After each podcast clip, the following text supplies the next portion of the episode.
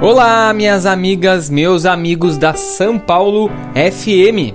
Aqui quem fala é Michael Valer, autor do livro 101 Vinhos Brasileiros e Vinhos dos Altos Montes, vinho brasileiro de qualidade.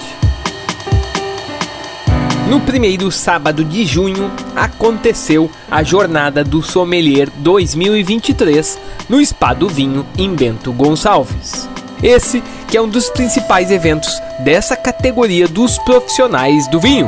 A Jornada do Sommelier é uma organização da ABSRS, a Associação Brasileira de Sommelier do Rio Grande do Sul, e teve na sua programação palestras, o concurso de melhor sommelier do estado e ainda uma feira de vinhos.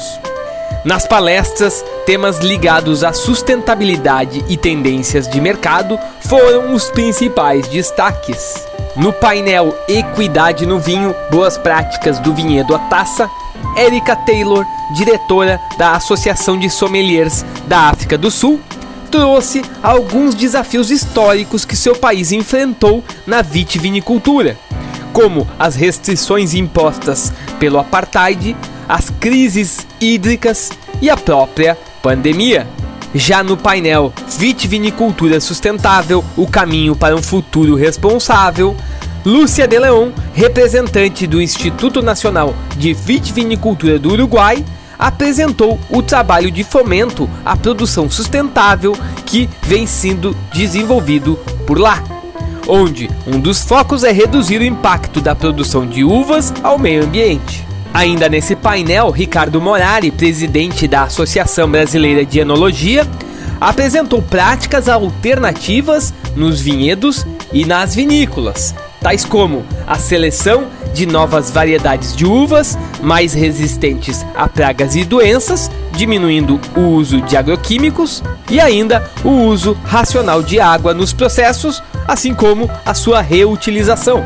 No concurso de melhor sommelier, pôde-se ver uma disputa acirrada entre os três finalistas, que passaram por uma prova dividida em seis etapas que deveria ser concluída em 30 minutos. O vencedor, pela segunda vez consecutiva, foi Gustavo Busque, sommelier no restaurante Brasioli de Gramado, na Serra Gaúcha. Finalizando a jornada do sommelier, a feira de vinhos estava maior e mais diversa em relação à edição anterior.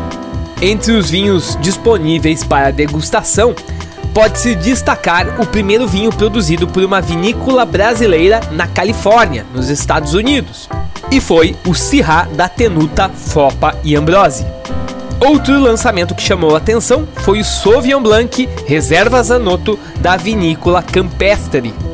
Num lote limitado de 253 garrafas, esse rótulo pôde comprovar que grandes indústrias podem produzir microlotes de vinhos finos de alta qualidade. Então é isso, pessoal. Hoje eu fico por aqui. Um grande abraço e bora beber bons vinhos.